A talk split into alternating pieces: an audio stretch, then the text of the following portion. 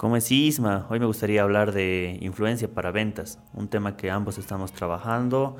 Bueno, por tu parte en el área de diseño, de, de, comunicación y bueno, en mi área, el área comercial.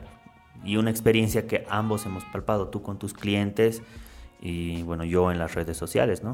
Sí, sí, o sea, realmente lo, hemos hablado alguna vez esto de la importancia de hoy en día eh, moverse a través de las redes, ¿no? O sea, ya no hay otra forma realmente hoy, hoy en día, creo, para poder eh, posicionarte y ofrecer tus servicios y venderlos, ¿no? Claro, y tener conversión. Bueno, obviamente haciendo un, un, paréntesis, una conversión es cuando tú, de todos los clientes o personas que ven tus anuncios, una llegue a comprarte o tomar tus servicios. Estamos considerando eso como conversión.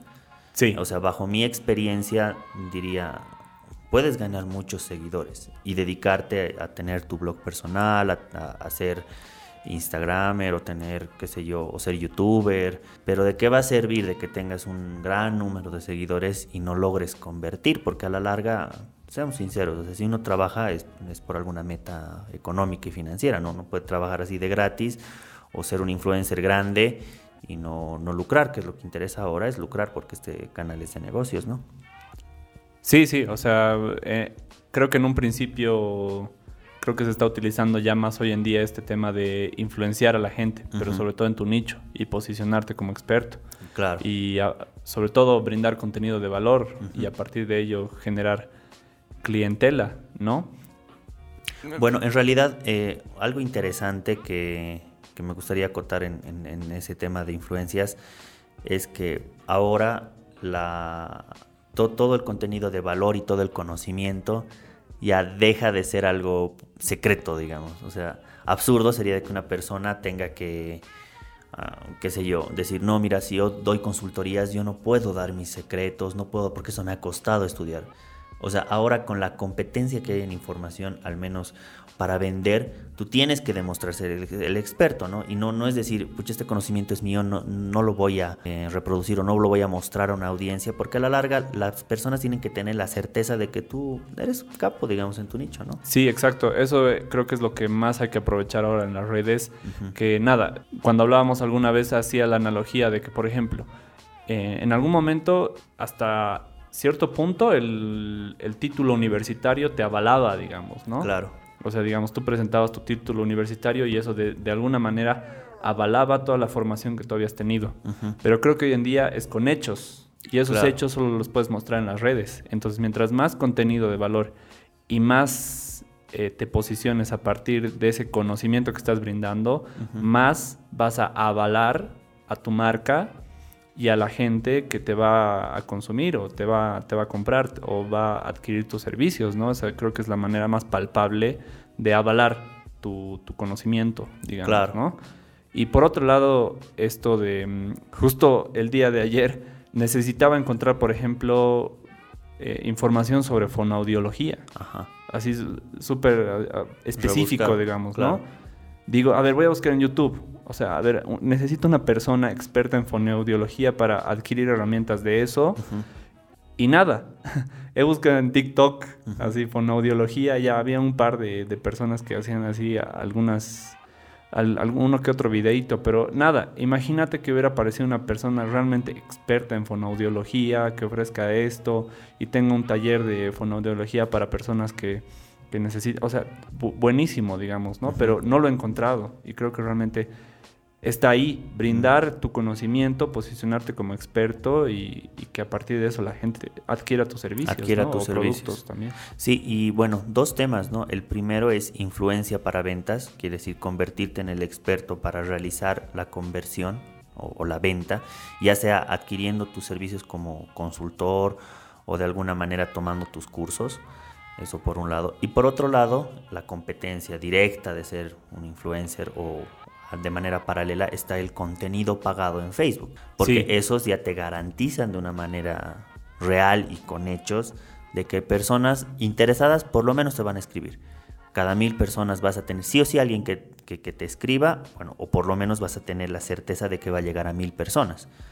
Sí, Entonces, sí, y, y, uno dice con, con, un, con un presupuesto de 7 bolivianos, puedes llegar a un montón Eh, y tal vez de ese montón, qué sé yo, de unos 3.000 o, o 5.000 personas que te han visto, 5 personas te escriben y de esas 5, 3 personas convierten, o sea, 3 personas te toman.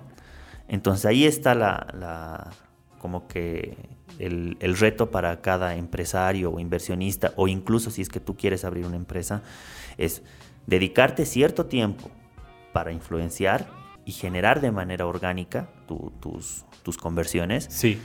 Y también, paralelamente, tener el contenido pagado en Facebook, que igual te genere interacción todo, pero mm, esa es a la par, ¿no?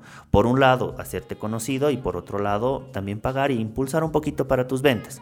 Y tú, tú mismo lo viste, justo me comentabas con un cliente, bueno, es un cliente que tiene una empresa relativamente nueva.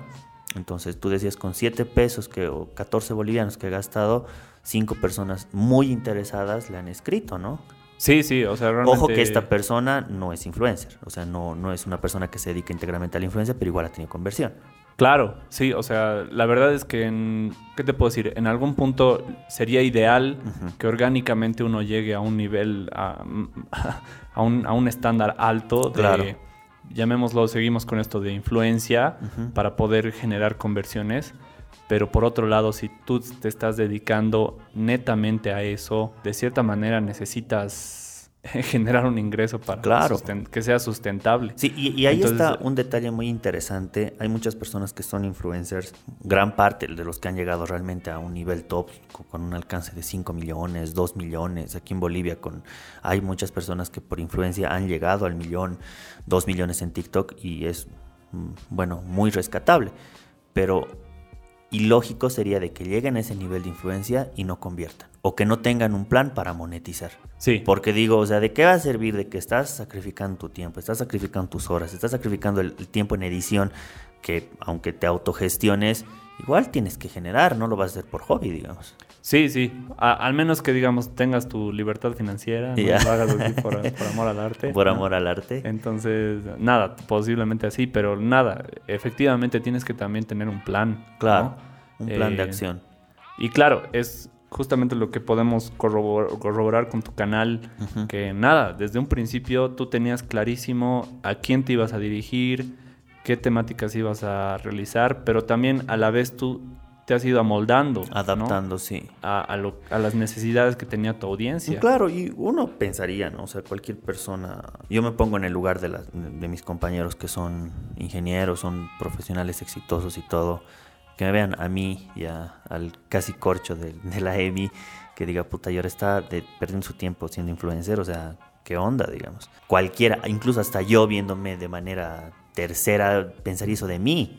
Sí. Pero, pero mi, mi meta desde el principio no ha sido generar por influencia, o sea, no ha sido de que un banco venga y me diga, ¿sabes qué? Promociona al, al, al banco porque están con una nueva caja de ahorros, o sea, y te vamos a pagar un poquito porque tú tienes gran influencia. Yo no apuntaba a eso. Yo Sí. desde el principio he apuntado a contactos estratégicos. Y decía, si hago el canal y si de alguna manera influye a personas, la idea es encontrar personas como yo que inviertan, que, que- que tengan claro que, que les gusta ganar dinero, pero con esfuerzo real, que sean súper capos tal vez en conocimientos que yo no tenga. Pero ah, yo lo he tomado por el lado de los contactos.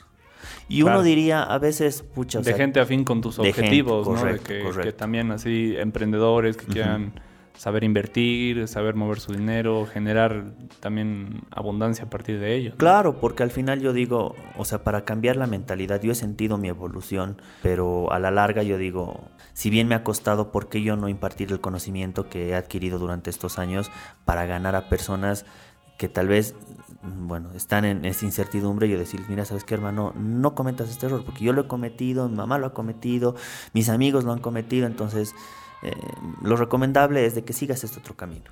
Entonces, a veces, por ese consejo, la gente está muy agradecida y hoy tengo un contacto. Y ahora, hoy en día, lo más difícil es encontrar contactos reales, ¿no? Entonces yo desde el principio sabía eso, que, que yo quería apuntar a contactos más que a ganar de influencia. Claro. Mm, Pero lo que quisiera ah, hacer entender a veces a, la- a las, a las personas que todos dirían, pucha, has llegado ya a 40 mil y estás en 41 mil seguidores, pero es algo de constancia, ¿no? No es, no, no es Sí, algo justo que- te iba a preguntarte, diría, si tuvieras que decirle a la gente, ¿cuál es el hack para alcanzar ese logro, ¿qué, qué, les dirías? bueno, el hack es que no hay hack. sí. no, pues el hack es que tienes que ser constante como en todo, ¿no? Sí, o sea, es lo que yo he podido corroborar contigo. claro, sí, tienes que ser constante. Más aún hoy en día que te dicen así, ¿no? Eh, cinco hacks para llegar a un millón de suscriptores. Y llegas, o sea, con esos hacks llegas, pero hay que ver la calidad de personas que van a llegar a tu canal. La calidad de personas, o sea, yo prefiero 5 o 10 o 15 o los mismos 100 o las mismas 100 personas que entran a, a mis videos o a mis lives que sé que es, gente que no se le ha obligado a, ver mi video, ni tampoco decir, por favor, ve mi video para que tenga más alcance. No, o sea, es gente que realmente le gusta mi contenido y estoy feliz por eso. O sea, es mejor en, el tema de influencias crecer de manera constante, pero de manera mm, real, digamos. No puedes tú de alguna manera comprar seguidores, que puedes hacerlo, pero eso no te da calidad. Sí. Entonces, y por otro lado es que la conversión de, un alcance tan alto tampoco es que sea la gran maravilla, o sea, tienes un alcance de dos o tres. Claro, justo te decía, hablábamos, me acuerdo cuando hablábamos en un principio y decíamos, wow, mira esta persona, tiene 40 mil seguidores, tiene 100 mil seguidores, le debe ir re bien, o sea, debe... Y nos contaban, ¿no? Que, que, que les iba re bien. Claro. Y nos decían, pero después valorando con hechos, o sea, tú dices pucha, parece que este chango se ha cansado, o sea, y, ya no ha subido más contenido. Yo algunas veces que, algunas veces que me hice amistad de esos amigos, o sea, de esas personas, me dicen, ¿sabes qué, hermano? Sí, pero ya me he cansado y aparte no, no sé tampoco cómo va a ganar plata con esto, que no sé qué. Cosa que deberían haber pensado desde un principio.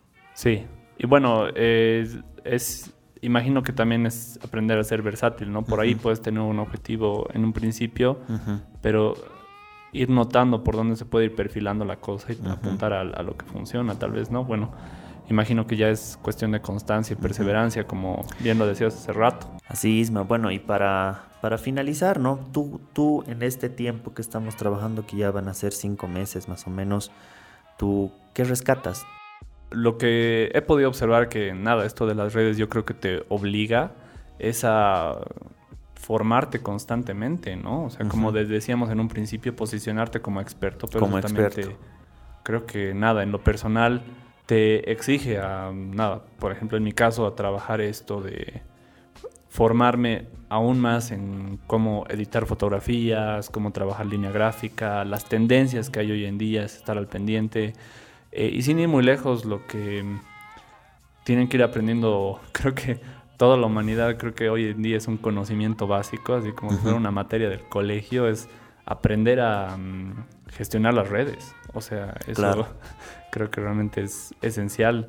Claro, si no, eso es cierto. Y, que no lo, y que la audiencia no vea el, tema de ya me voy a lanzar como influencia o alguien que tiene, tiene su canal de comida, su restaurante, voy a dar las mejores recetas, voy a enseñar a la gente cómo se hace. Entonces la gente va a ver platos tan deliciosos, al menos en imágenes, que va a decir, yo te quiero hacerlo.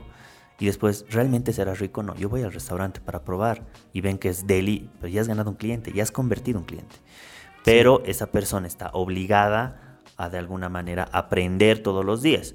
Y eso véanlo como algo positivo, ¿no? Independiente si, si conviertan o no eso de las redes te obliga a estudiar todos los días. Eso es lo, primero, lo más rescatable, te podría decir. Sí, totalmente de acuerdo. el aprendizaje constante, ¿no? Claro, el aprendizaje constante. Bueno, por otro lado, es ver el balance, ¿no? El balance entre tema de influencia versus el contenido pagado. Que ambos nos dan conversión, pero antes de dedicarse uno más al otro, yo considero de que tiene que haber un balance. Un balance entre contenido pagado y versus un balance de influencias, ¿no? Sí, excelente. Eso es otro, otro punto de vista y bueno, lo otro, ya lo dijimos, la capacitación constante. Creo que uno de los puntos que vimos al principio me pareció esencial es la constancia para posicionarte como experto, ¿no? claro que el hack es que no hay hack. Sí, sí, sí. El hack es que nada. bueno, el, el hack, el principal hack es la disciplina.